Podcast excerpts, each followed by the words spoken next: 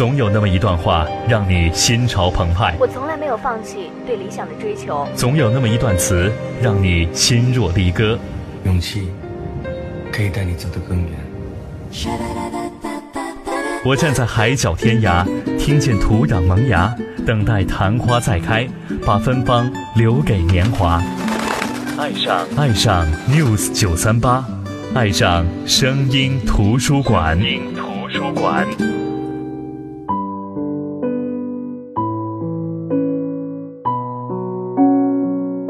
大家好，我是云如，这里是声音图书馆。之前去参加一个签售会，作者是一个花美男。虽然在采访过程当中，他一直在强调，希望大家能够忘记美男这个标签，忘记他的外表。但是，单从当天现场签售会上那些尖叫疯狂的小女生来看，我想，怎么可能呢？很显然，这些姑娘可都是冲着她的美貌来的，就差没扑倒了。那这金玉其外，也会不会金玉其中呢？我们今天就来了解一下他及他的第一本书，来自沈玉伦的《爱是一种微妙的滋养》。节目会上传喜马拉雅 FM，大家可以在喜马拉雅上搜索“声音图书馆”收听、下载、转载。更多节目内容可以关注公众号“声音图书馆”。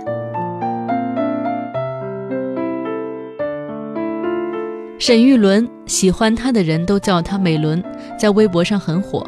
用时下的词来说，也算是一个网红吧。在如今这个网红经济横行的时代，她出书也就不足为奇。虽然很多人说起网红都把这个词当成贬义词，但是在我的概念里，它就是一个标签，一个群体的代名词，无所谓褒贬。说说这个身高一九二、三百六十度无死角的花美男吧。如果说在现实生活当中我见过什么花美男，那也应该就是他了。见面时打招呼，他很客气地跟我握手，然后身上的香气就飞到了我身上，让我一边翻书一边忍不住偷偷瞄他。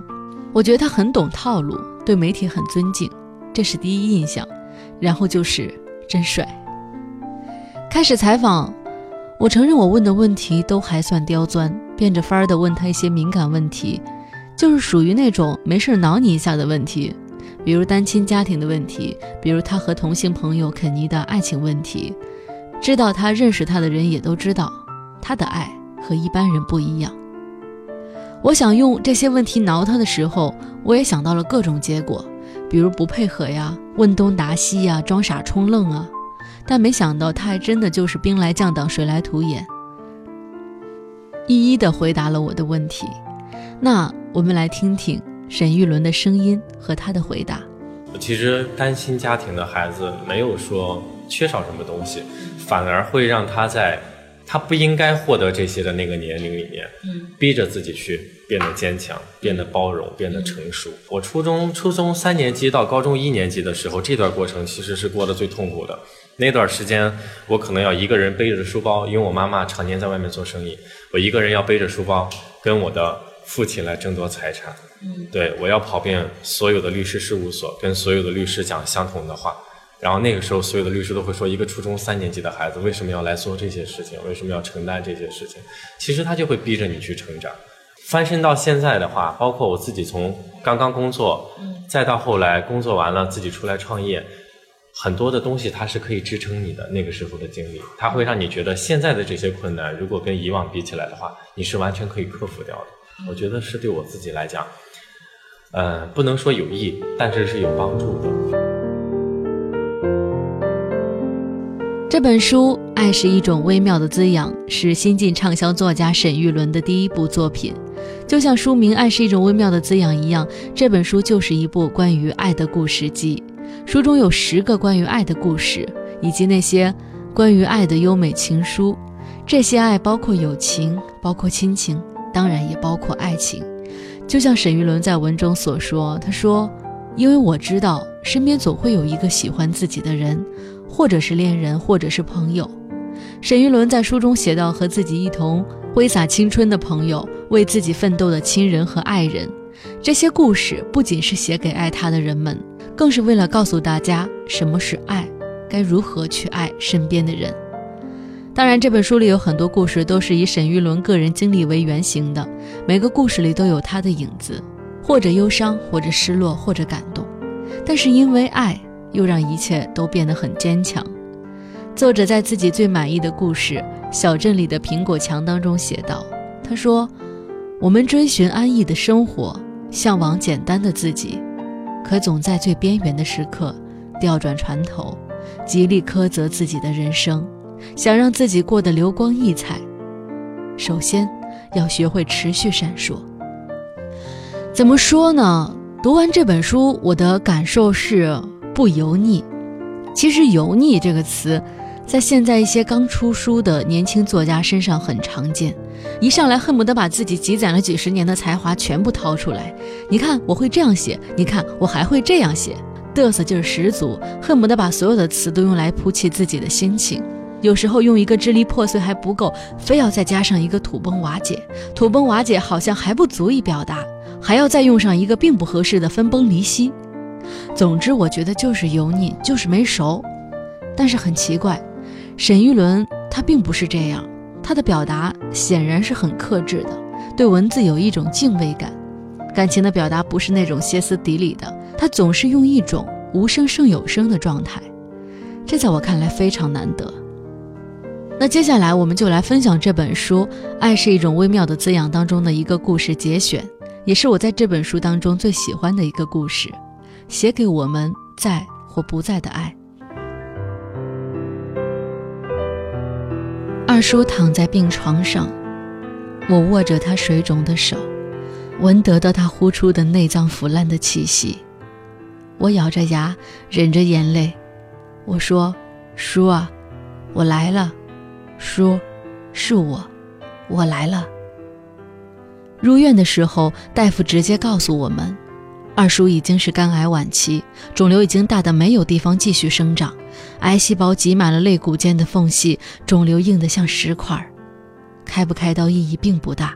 剩下一个月时间，还不如带他回去，好好照顾一下。当年父母恋爱的时候，每次发生矛盾都是二叔从中协调。妈一直跟我说，二叔是整个家里最讲道理的人。知道二叔得癌症的时候，我妈抹了好几个晚上的眼泪。入院后第一周，二叔的状况有所好转。我第一次和我妈去看他的时候，病房里只有隔壁两张床的病人，一个老太太和一个大学生。我和妈正纳闷二叔去哪儿了，就听到二叔浑厚的声音震动着共鸣腔从背后传来：“嫂子和小伦来了。”我和妈转过身去。一个近乎陌生却又熟悉的不能再熟悉的男子夹着饭盒走了进来，我的心里难受的一阵抽搐。面前的这个男人最多有九十斤，因为过于消瘦，两只耳朵显得大得出奇，脸上的颧骨高高凸起，双颊凹陷导致轮廓异常分明。虽然只说了一句话。但我清楚地看到二叔的牙齿脱落了很多，剩下几颗发黄的门牙孤零零地戳在那里。君，到底怎么了？怎么这么突然？妈关切地问，眼睛开始发红。两三年了，总是感觉左边隐隐的疼，一开始也就没当回事儿。后来又过了一年，有一天我睡觉前翻身，突然摸到一个东西，特别硬。我就知道坏事儿了。他像讲悬疑故事一样，完全没有自己就是主人公的感觉。但我还是没有往那块儿想。家里太难了，我得工作呀。他边说边拿起窗台上的香蕉，剥了一根递给我。我妈赶紧接过香蕉，说：“你不要忙了。”她不想让二叔多费一点力气。看着眼前这个男人。我一句话也说不出来，满脑子都是他教我写毛笔字和放风筝的画面。嫂子，我太难了，累啊！他看着病房门口，呆视半晌后，吐出这么一句话，然后又陷入沉默。怎么瘦成这个样子才来医院看？叶子做什么去了？妈责备地问他，话语里充满了怜惜和愤怒。叶子是二叔的老婆，在商场里做导购员，比二叔小八岁，长得算漂亮的类型。爸妈离婚前的那些年，每次我们去奶奶家过春节，她都教给我妈最新的美容秘方，比如用鸡蛋清或者蜂蜜，用番茄汁蘸着敷脸。但是她有很多缺点，泼辣、爱钱、爱吵架。每年春节，爸妈都会大吵一架，但在这之前，需要先经历一场二叔和叶子之间的大战。理由一般都是二叔还想再喝一点酒，叶子便当着全家的面子掀翻桌子。被二叔掌掴之后，两人便打作一团。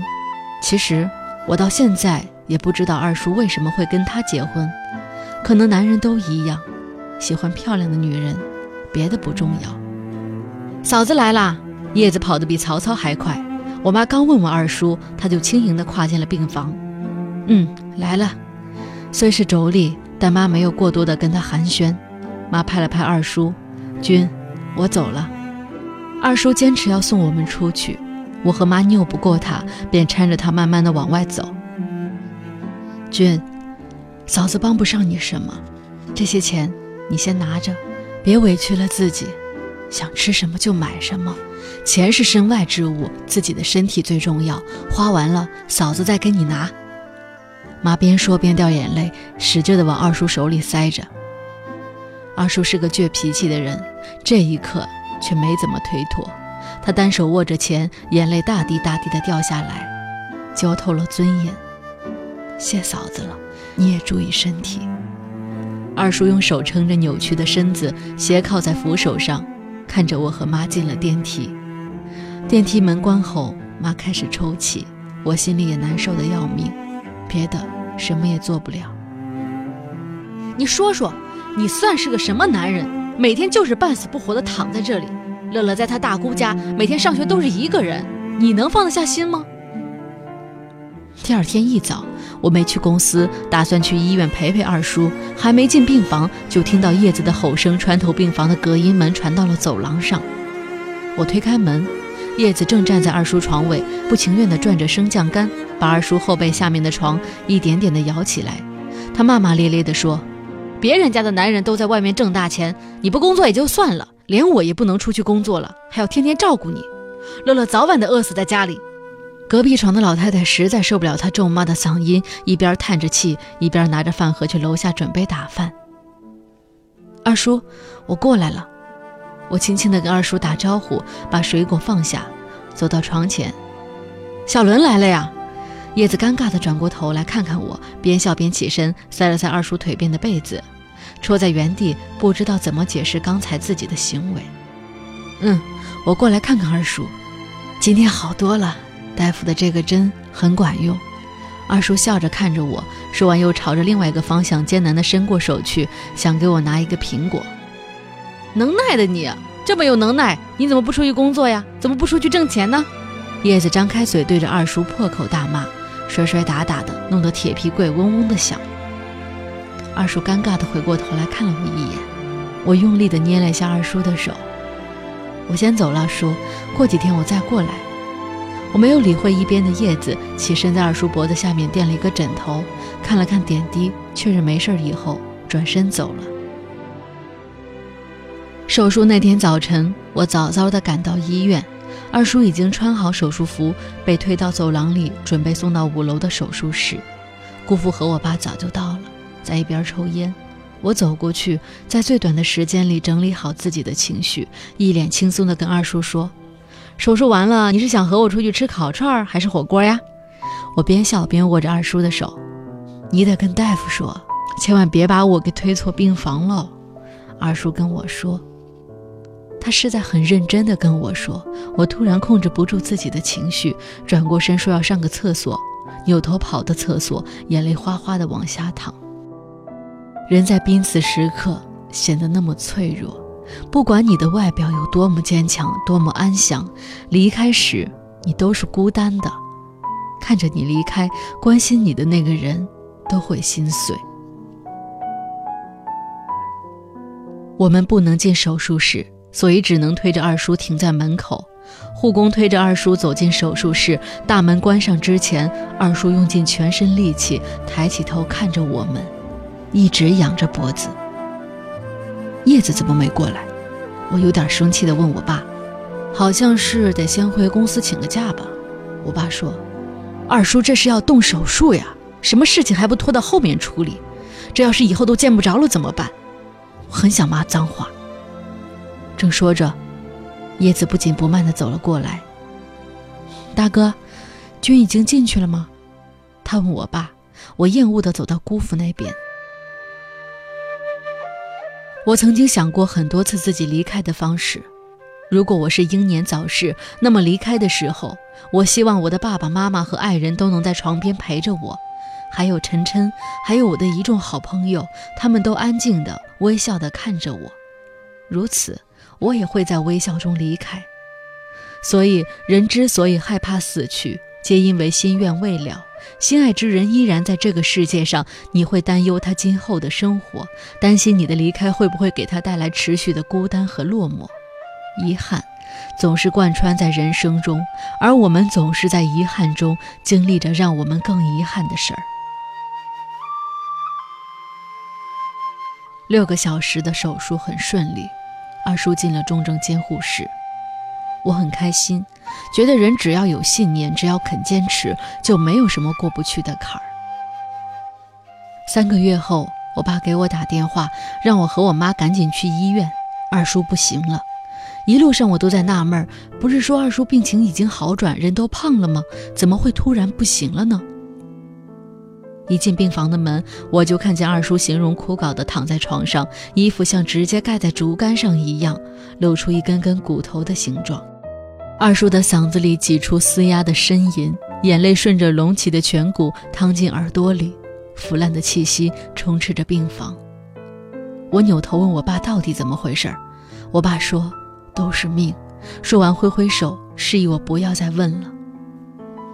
后来，旁边的大学生跟我爸说，二叔刚进来时神志还清醒的那几天，和叶子说的最多的就是关于他死后买墓地的事儿。他反反复复地交代叶子一定不要给他买好的墓地，说他自己已经在网上选好了一块，就在爷爷奶奶下葬的那座山的旁边，那里是私人承包的，虽然地理位置不好，但是价格便宜。他让叶子不要在这方面浪费钱，说只要以后有个祭奠的地方就行了，省下的钱给乐乐留着上大学。他嘱咐叶子一定要按照他的交代去做，还说让乐乐长大了要经常去看他。但叶子每次一听到买墓地的事儿就破口大骂：“你都快死了，你还惦记着让我花钱买什么墓地呀？你趁早别死，你也死不起。你一死，我不得卖房子才能给你买墓地买你呀？”听完我爸讲的这些，好像有几万把刀子戳进了我的心脏一样，我难受的恨不得把它掏出来。没等我和我妈走到家，我爸就又来了电话，说二叔不行了，让我们再赶回去。我和我妈又发疯的往回赶。等我们走到医院，他仰着头呜呜的叫，手一直指着桌子下面的柜子。大家都到齐了，叶子也来了，所有人都哭着看着二叔，不知道他要干什么。他着急着呜呜的乱叫。旁边床的大学生走过来，贴到二叔的耳朵上，大声喊：“叔，是不是要那个包？啊？”二叔竟然奇迹般的不叫了。我们都不知道怎么回事，只能干瞪眼看着大学生从柜子上面掏出一个手提袋。大学生打开袋子，拿出来一个首饰盒、一张银行卡、一封信。二叔又开始呜呜乱叫：“叔，你别着急，我帮你念。”大学生在二叔身边喊，二叔又不叫了。大学生开始念了起来。我终于可以在中年的时候负责任地讲一句：“我这一辈子这句话了。”叶子，我最近躺在病床上一直在想，想我们恋爱那会儿，带你爬到山顶，我们吹着风，你指着远方问我那里是哪儿，然后我搂着你，指着远方告诉你，那是我们将来的家呀。我要在那里给你建一栋大房子，让你和我们的孩子幸福一辈子。我越想越觉得这辈子欠你的太多。乐乐还这么小，以后就要全拜托你了。尽管你平日里经常对我大喊大叫，但是我从来没有怪过你，因为我身体健康的时候也经常吼你。所以，我们算是扯平了，好吗？你是一个坚强的女人。夫妻两个人共同在一个屋檐下生活，哪有不拌嘴的？我给不了你幸福，那就给你一副最忠诚的皮囊，让你吼一辈子。本来打算八十岁的时候还让你继续吼，可是我要提前撤退了。想想，还是亏欠你很多。我有一张银行卡，是我的私房钱，希望你不要责怪我。这张卡里面有一万块钱，是我留给乐乐上学用的。我知道你曾经发现过这张卡，但是偷偷拿去试了几次都没有猜对密码，最后给我放了回来。小傻瓜，密码是我们认识的那一天，你肯定记得日子。然后，请你帮我谢谢旁边床的这位小兄弟，他帮我完成了一件我自己做不到的事情。还记得？前年逛街的时候，你看上的那一对戒指吗？那时候家里条件太差了，我拉着你走开，那是我这辈子做的最后悔的一件事儿。前几天我让小兄弟带着我去商场，想把那对戒指买回来，可是人家售货员说那一对早就没了，哎，我那个后悔呀！我只能买一对差不多样式的，希望你不要不喜欢，老婆呀。结婚那会儿，也没有给你买件像样的首饰，这么多年苦了你了，也只能让你自己戴上了，然后也帮我戴上，算是给咱们的婚姻画个句号。最后没能带你周游世界，没能给你最好的生活，我真诚的跟你说一句，对不起，老婆。我爱你病房里所有的人都哭了，我们都静静的看着二叔，他呜呜的叫着，仿佛连哭的力气都没有了。大滴大滴浑浊的泪水从眼角溢出，滑到耳朵里，泪滴照耀着青春，浇灌着他最后的生命。二叔于当晚八点二十五分去世，终年四十八岁。爸告诉我，二叔走了以后，叶子拿出了一大笔钱。选了那个公墓风水最好的墓穴，所有的钱都是二叔生病期间叶子在外面的快餐店兼职赚来的。一个人每天打三份工，没有时间来照看二叔，却用另外一种方式争取着。我爸说，二叔被殡仪馆从医院拉走以后，叶子每天一个人坐在二叔住过的病床前，依旧骂骂咧咧地对着床说话，听不清他在骂什么。护士和医生一开始还好声好气地劝他离开，后来看不起作用，就直接架着他往外拖。结果叶子每天付了床费，依旧在那里骂骂咧咧。旁边床的老太太每次看见他，都回过头去抹眼泪。逢人就说这是他第一次看见这恶毒的媳妇儿流眼泪。叶子得了抑郁症，每天精神恍惚。乐乐不得不暂时住在了大姑家。这就是二叔和叶子的故事。这世界上，爱情以很多方式存在着，或热烈，或平淡，或浪漫，或悲情。有那么一种人，一边骂着你，一边为你撑伞。